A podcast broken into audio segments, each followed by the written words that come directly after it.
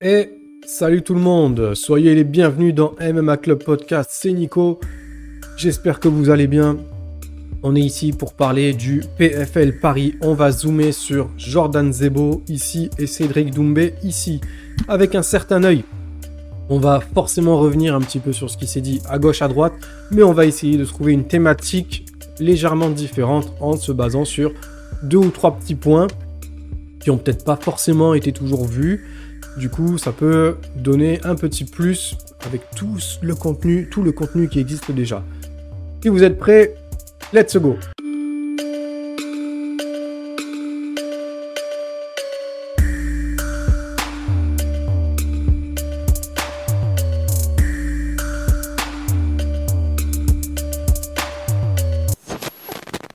Avant tout, n'oubliez pas de vous abonner. Abonnez-vous, c'est très important pour la chaîne. Vous pouvez aussi souscrire à la chaîne pour 99 centimes par mois.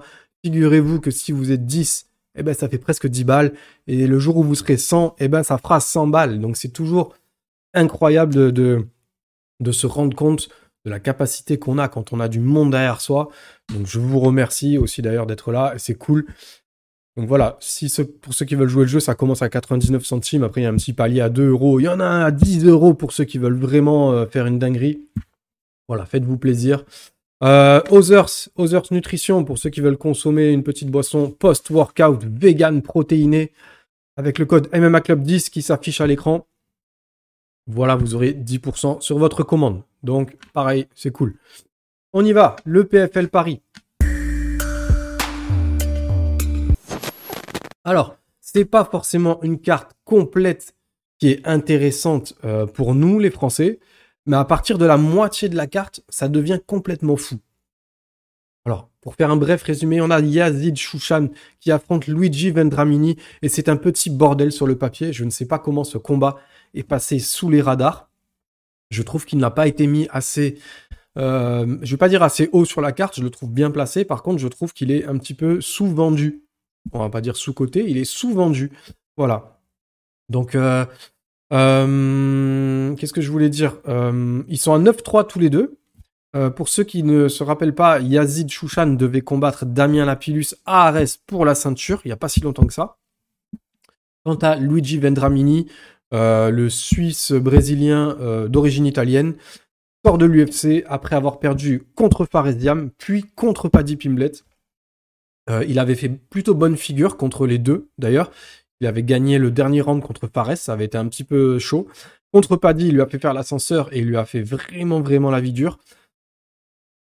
Avant de prendre son KO ou son TKO, je ne sais plus. Mais quoi qu'il en soit, je vous dis que ce combat-là, ça va être le feu. Donc, allez-y, vraiment ne le ratez pas. Ensuite, il y a forcément le combat de Dakota Ditcheva, l'irrésistible combattante de la Manchester Top Team, oui, je dis irrésistible, je n'ai pas du tout peur de parler français. Hein. Ensuite, on a le combat d'Anthony Salamon, qui est maintenant bien ancré au PFL. Il affrontera euh, Jacob Nedo, ou Jacob Nedo, selon. Il est sur six victoires, dont une au PFL. C'est un solide combat du co-main event de la soirée. Ce qui signifie, et vous l'avez bien compris, que les trois derniers combats de la soirée auront 3, euh, voire 4, selon comment Doumbé se positionne, s'il est euh, avec le drapeau du Cameroun ou de la France. Bref, c'est pas, pas très important. Mais en tout cas, il y aura au moins un représentant français dans chaque combat. Et ça, c'est plutôt cool. Euh, ensuite, on a Abdul Abdouragimov qui fera enfin ses débuts. Il a réussi à trouver un adversaire, voilà, en la personne de Wheelers. à ne pas confondre, je crois, hein, à ne pas confondre avec le Wheelers qu'il a déjà affronté pour, je crois que c'était une défaite au Brave, puis euh, qui lui avait affronté donc euh, Hamza Chimaev, puis Abdul, ou dans l'inverse. C'est pas le même. C'est pas le même, donc euh, voilà, c'est un, autre Wheelers, donc attention, ne, vous faites pas avoir. On verra ce que cet affrontement nous réserve. En tout cas, c'est une très belle surprise de retrouver Abdul. La pub Géladal m'a bien fait rire. Il est vraiment toujours aussi, toujours aussi drôle, c'est incroyable. Mais voilà, on va revenir au point crucial de ce podcast qui est Aujourd'hui, Cédric Doumbé et Jordan Zebo, et je vous propose d'y aller en plusieurs points qui me sont venus au fur et à mesure avec ma petite voix malade. Mais c'est pas grave, on va y aller à fond ensemble. On est parti. Alors, on commence et on part du principe, tout de suite, première chose à dire, on part du principe que ce combat aura lieu en 3 rounds de 5 minutes. Je pense que c'est la première chose à dire. J'ai entendu par-ci par-là que certains ne savaient pas c'était un 3 rounds, un 5 rounds, nanani, nanana. Je pense que c'est quand même quelque chose qu'il faut tout de suite mettre en, lumière. Euh, la dynamique n'est pas la même, la dynamique des combattants, les game plans, etc., etc., c'est pas la même. Là, on sait qu'on va avoir un premier round complètement axé sur la prise de distance, un deuxième round où ça va tout de suite rentrer dedans, et un troisième round, ça va être le final round. Donc, c'est pas du tout la même intensité que sur un 5 rounds où là, voilà, il y a, les deux final rounds, il y a un round d'observation. Sur le 2 et le 3, on peut potentiellement en prendre un, en perdre un. Voilà, là, ça pardonne pas. Et ça va être plutôt drôle pour euh, justement parce que Cédric n'est pas habitué à aller au, en termes de carrière MMA, il n'est pas habitué à dépasser le, deuxième round. Donc euh, voilà, je trouve que ça peut être très intéressant d'affronter un Jordan Zebo qui lui a montré qu'il avait un énorme cardio jusqu'à la fin. Mais on va y revenir. Alors le premier argument qui est trop peu mentionné, c'est que Jordan Zebo était ancré dans le MMA amateur, notamment en équipe de France, donc malgré quelques défaites. Mais c'est justement dans la défaite et en début de carrière en amateur, c'est justement ce qui t'aide à prendre ta carrière pro par le bon bout. Alors, je vais enlever mes bracelets parce qu'ils font du bruit quand je cogne sur la table. Donc en pro, il est à 4-0. Euh, mais c'est un énorme profil d'expérience pour Cédric Doumbé en MMA. Donc voilà, quand je dis que c'est un énorme profil d'expérience pour Cédric Doumbé, ça ne veut rien dire, parce que Cédric Doumbé a beaucoup plus d'expérience que Jordan Zebo. Sauf que là, on parle en MMA. J'ai bien dit en MMA. On va arrêter de parler de kickboxing ou de lutte isolée. On est en MMA. Ça signifie qu'il y a des chaînes. Ça signifie que chaque maillon représente une discipline différente, avec une façon de se tenir, d'anticiper, de voir, euh, de devenir parano sur les mouvements adverses. Et ces chaînes, elles se, elles se percutent, elles se rentrent dedans, elles se plient, elles se tordent, elles se voilà. Et tout ça, en fait, tout ça, ça se mélange. Donc voilà, on n'est plus sur une seule discipline avec une garde, avec un. Non, voilà. Là, c'est vraiment euh, la durée du combat, est différente, la distance, la garde. Donc voilà, tout ça, c'est à prendre en compte. Et à ce petit jeu, c'est Jordan Zebo qui a beaucoup plus d'expérience que Cédric Doumbé. Ça fait très bizarre à dire comme ça, mais il faut se le mettre dans la tête. Donc Cédric, il est aussi à 4-0, sans forcément avoir subi le même niveau d'adversité que son adversaire. Ça, ça se discute, chacun il a son, petit point de vue. Ce n'est pas rendre service à quelqu'un de faire une construction de carrière si celle-ci s'arrête brusquement pour un challenge, disons-le, complètement différent de ce que vous avez connu jusqu'ici. Et je ne blâme pas du tout le MMAGP. Au contraire, j'ai déjà dit tout le bien que je pensais du matchmaking de Burillon puis de Climas. Ce que je veux dire par là, c'est qu'on passe de MMAGP à main event du PFL pour une entrée dans un tournoi où il va sembler déjà beaucoup moins épargné. Là, il rentre directement dans la cage au Lion. Voilà, c'est tout ce que ça sous-entendait. En fait, c'est pas que ça le sous-entend, c'est que je le dis tout simplement. Voilà, n'y voyez pas une, Au contraire, moi, le MMAGP, je kiffe à mort. Je trouve que les, les matchmaking des cartes principales sont très très belles. En termes d'avantages, donc Doumbé, il aura son expérience globale, sa puissance de frappe mixée à sa précision, euh, et bien sûr son aura. Il a une énorme confiance en lui. Il s'est mis la barre très haute tout seul en mettant le bouton pression sur le niveau maximum. Et on sait que ça le, ça le galvanise. C'est ce qui lui donne. Il peut pas dire je suis le meilleur s'il ne le prouve pas. Et ça, c'est très intéressant. Ça veut dire que il va, la, barre qu'il met haute publiquement, il est obligé, il se sent obligé de l'assumer. Donc c'est voilà, c'est tout en son honneur. Ça doit être très très dur d'avoir les, les, dans les épaules de Cédric Doumbé. Un dernier atout, et pas des moindres, il faut se lever vraiment très très tôt. Et encore, ça ne suffit pas pour le mettre KO. Pour moi, Jordan Zebo n'aura pas assez d'occasion de frapper Doumbé comme il a pu frapper Michael Marissardi pour le mettre au tapis. Voilà, Michael Marissardi, on sait qu'il a un menton en titane. Ça se dit ça? Oui, il a un menton en titane. Sauf que il encaisse beaucoup. Donc à un moment donné, c'est sûr que ça finit par craquer. Là, euh, Cédric Doumbé, il a un menton en titane mais il n'encaisse pas autant que voilà que ce qu'a pu euh, encaisser un, Karim Gadji ou un Michael Marissardi contre Jordan Zebo. Et ça, c'est très important, le menton de Cédric Doumbé. Ensuite, quand on attribue, euh, quant à Jordan Zebo, on lui attribue la vitesse. Il est beaucoup plus jeune, donc beaucoup plus jeune, c'est pas une offense. Il est déjà, il est beaucoup plus jeune que moi. plus, il est beaucoup plus jeune que Cédric. Ce sont deux 4-0, mais ils n'en sont pas du tout au même stade de leur carrière. Euh, il y en a un qui est en construction de carrière, il y en a un qui est plutôt en construction de carrière, mais on sait que sa carrière ne va pas durer très longtemps. L'autre, euh, il est carrément en début de sa carrière, donc c'est pas du tout la même dynamique. Euh, bref, l'idée c'était de parler plutôt de vitesse cardio nana par rapport à l'âge. On sait que Jordan Zebo, il a un cardio qui est quasiment illimité, bizarrement, et je dis bizarrement parce qu'il est hyper musclé et qu'en général, ces profils-là, ces profils ils s'épuisent très rapidement. Surtout quand ils envoient comme lui du volume au niveau des jambes, euh, des takedowns à, foison, des feintes, des kicks, des high kicks surtout, une bonne défense de takedown aussi, ainsi qu'une garde qui est très très haute. Jordan Zebo, tout ça, ça lui demande énormément d'énergie. Et pourtant, il ne s'épuise pas à travers les rounds. On l'a vu, il peut passer trois rounds à taper sur un sac de frappe sans euh, broncher. C'est incroyable. Donc euh, ça, va être aussi une énigme à ce niveau-là de voir euh, ben, un cardio quasiment illimité avec quelqu'un qui ne fait qu'attaquer contre quelqu'un qui, on l'a vu, du côté de Cédric Doumbé, peut combattre en attaquant à reculons. On l'a vu le faire un petit peu contre Climas, on l'a vu le faire un petit peu contre Florent Burillon, on l'a même vu le faire contre Title Shy, et ça se passe très très bien pour lui. Il a des contres dévastateurs. Donc euh, voilà, on met là, ce que je voulais dire, c'est que euh, Zebo aura aussi l'avantage donc de savoir mixer la lutte offensive et défensive, là où Doumbé semble effectivement avoir énormément progressé sur sa défense de lutte.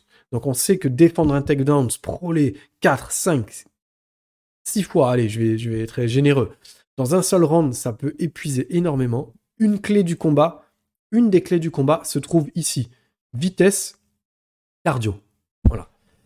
Le deuxième point, euh, c'est que Jordan Zebo a pris la confiance face à Karim Gadji. Alors, on va garder des proportions très mesurées. Hein, on va redescendre sur terre, que j'ai dit et tout. Mais là, on a vu que slam après slam, il, était au, taquet jusqu'à en péter la cage. On a vu le kickboxer qui n'a pas réussi du tout à exister durant ce combat. Alors, je ne compare pas du tout, du tout Karim Gadji à Cédric Doumbé. Je dis juste que Jordan Zebo ne craint pas une certaine approche ne craint pas une certaine distance de kickboxing, ni une façon de se déplacer voilà, du, kicker traditionnel. Là, la grosse différence, c'est que les micro-déplacements, les changements de garde euh, de Doomsed, si on ne se focus pas dessus, si on ne les voit pas, on se prend un terrible crochet sur un changement de garde après un kick. Il a une façon à lui de kicker, changer de garde, décaler, crochet qui est voilà, qui n'est son kick peut sembler conventionnel et des plus anodins, mais alors l'enchaînement derrière de déplacement est, propre à lui-même en fait. C'est-à-dire que je ne sais pas quel autre artiste martial a cette tendance à, faire ce kick enchaînement de cette façon. Il a, c'est, propre à lui, donc c'est assez incroyable. Euh, voilà, ce que je dis donc, c'est que ce mec a Jordan Zebo a déjà par le passé adapté une prépa pour un genre, pour ce genre d'échéance. On sait qu'il s'entraîne aussi plusieurs fois par jour. Donc je suis totalement conscient que Cédric Doumbé s'entraîne également comme un dingue. Mais il y a des signes, comme les cuttings, le cutting difficile par exemple, qui je crois que ça sera quelque chose euh, d'hyper déterminant le jour J. Un Jordan Zebo qui est affûté, il n'a aucun problème à jouer avec son poids. D'ailleurs, on l'a vu aussi, lui aussi, dans la pub Géladal, c'était assez incroyable. Je pense que ça peut avoir un impact sur le moral, sur euh, la vitesse de déplacement, la capacité à encaisser certains coups, et ça peut même impacter la lucidité si le combat venait à traîner jusqu'au troisième round. Donc ce point-là, je pense qu'il est très important. Euh, le cutting et le, le, la façon de s'être préparé de Jordan Zebo pour affronter un profil comme Cédric Doumbé. Le troisième point. Et il n'y a pas de propagande euh, Cédric Doumbé, Fernand Lopez ici, et c'est très important de le dire. Mais ce, petit point particulier me semble très important.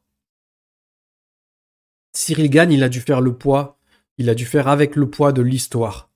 Quand Lopez et Cyril Gann ont dû affronter Francis Ngannou, il y avait un poids énorme, il y avait une chape de plomb sur ce d'ambiance sur ce combat. Cette fois, Jordan Zebo, il est tranquille, il est protégé avec ça. Lopez, il s'était lui-même mis en retrait. Il a promis d'être dans son canapé. On a vu des petits pics par-ci par-là. On a vu euh, Cédric qui a dit ouais, battre le Factory, c'est une satisfaction, blablabla, un truc comme ça. C'est très bien Il faut essayer de faire sortir le loup de sa tanière pour pouvoir un petit peu justement mettre un peu de piquant et aller perturber le jeune loup euh, Jordan, euh, le jeune Jordan, qui en plus fait pas beaucoup d'interviews, reste dans son coin, reste très discret. Donc je pense que c'est un point marqué pour le combattant du MMA Factory. Ça va sûrement l'aider justement contre ce sacré bon trash talker de Cédric Doumbé, euh, à avoir ce recul en permanence, à être distancé de tout ce qui est discours, machin et tout. Il va arriver à la Fight Week, il va être détaché. Il n'y a pas de problème. Il s'en fout, ça ne le concerne pas. Doumbé, il a attaqué euh, Lopez. Lopez, il a répondu ce qu'il avait à répondre. Ça s'arrête là. Il n'y a pas de au milieu de Cyril Gann, enfin de, de Jordan Zebo comme il y a eu avec Cyril Gann. On est tranquille. Et moi, je prends ce point-là très au sérieux, car je sais à quel point un événement, ça peut être difficile à gérer en main event contre une superstar française qui, qui en fait, euh, vous rend la vie plus que difficile dans son attitude, dans ses mots. Voilà, là, on sait qu'il aura la paix d'esprit de ne pas avoir répondu, de ne pas avoir été impliqué dans cette petite guerre d'ego en parallèle. Voilà. Côté Factory, comme je le disais, on a verrouillé les interviews pré-fight. C'est une stratégie que je trouve très intelligente vu le profil adverse ils axent leur communication sur l'imagerie de leur poulain et uniquement sur sa capacité à rester euh, positif, zen, détaché et tout. Et je trouve ça très cool. Donc bravo à eux. Il fallait l'anticiper. Et ça peut aussi compter. Je pense que c'est la manière dont Cédric amène la pression sur le terrain. C'est très bon pour lui. Et tant mieux pour lui. Et que peut-être il faut savoir à un moment donné s'arrêter ne pas rentrer dedans. Et c'est ce que Jordan Zebo a fait. Il a su s'isoler complètement de ça. Et je peux vous dire que c'est dur parce que, imaginons demain, on vous met en main event du PFL. Vous êtes euh, un jeune combattant, on parle de vous, mais pas trop. Et on vous dit, waouh, si tu trash talk et que tu le bats, tu prends sa hype, tu prends l'oseille, tes machins, tes ceci, t'es cela, t'as envie de briller, t'as envie de devenir une superstar, et tu te prends au jeu, tu commences à répondre et tu commences à, et eh ben là, il y a un mec, il est complètement lucide, il reste à sa place. Vous imaginez, il est jeune, hein, Zebo, je crois qu'il a 23 ans, il vient d'avoir 23 ans. Vous imaginez ce que ça demande pour rester à sa place comme ça? Franchement, c'est qu'il est très intelligent, donc chapeau. Maintenant, on va passer au petit pronostic maison. Et bien malin est celui qui pourra prédire l'issue du combat. Pour ma part, vous l'avez peut-être compris, je me mouille un petit peu je pense que Jordan Zebo va créer la surprise. J'ai une chance sur deux de me tromper, hein, comme toujours. Je vais rajouter un petit prono complet. Je pense qu'il va aller à la décision unanime. Je pense que le petit prodige du Factory va gagner à la décision. Un petit 29-28 grâce à sa caisse, grâce à son cardio. Je le vois tenir bon jusqu'à la fin. Je le vois être mis en difficulté dans le dernier round avec un petit, pressing euh, compliqué de, de Cédric Doumbé. Mais je le vois, voilà, je le vois avec son avalanche de takedown, dans le premier round, dans le deuxième round. Je pense que je pense qu'il va quand même prendre l'avantage à ce niveau-là. Donc voilà, on verra bien. Je ne rentre pas dans les détails, je dis juste que, que, je le vois bien venir comme ça. On ne sait pas si j'ai tort ou si j'ai raison. Vous pourrez, euh, après le podcast, vous moquer de moi dans les commentaires. Il n'y a pas de problème, vous le savez, j'ai un peu d'humour. La seule chose que je n'aime pas, c'est le racisme que j'ai vu dans le podcast avec Yanis Gemouri. J'ai pas trouvé ça du tout cool. J'aime pas du tout, lire ce que j'ai lu. Heureusement, il y avait aussi beaucoup de commentaires bienveillants. Il y avait aussi beaucoup de commentaires qui n'étaient pas d'accord, mais ils ont le droit de s'exprimer. Il n'y a pas de problème. Vous avez le droit de dire Oui, Yanis, tu, tu te concentres trop là-dessus. Tu devrais euh, préparer ton prochain combat et tout. Pas de problème. Vous avez le droit de dire ce que vous voulez, c'est pas un problème. Mais le racisme, c'est pas bon, c'est pas cool. Franchement, c'est de la merde. On ne veut pas de ça ici. On est chez MMA Club. J'ai toujours soigné ma communauté. Alors, soignez. Aidez-moi à soigner les commentaires. Ceux qui voient des, trucs nauséabonds, n'hésitez pas à signaler les. On fait le ménage. On ne veut pas de ça chez nous. Voilà. Les gars, on en a fini. N'oubliez pas de vous abonner si c'est pas fait. Ça fait plaisir. N'oubliez pas de souscrire à l'abonnement. Il est à 99 centimes. Ça aide énormément. C'est un beau cadeau que vous me faites. Moi, je vous dis à très vite. Je vous fais des gros bisous.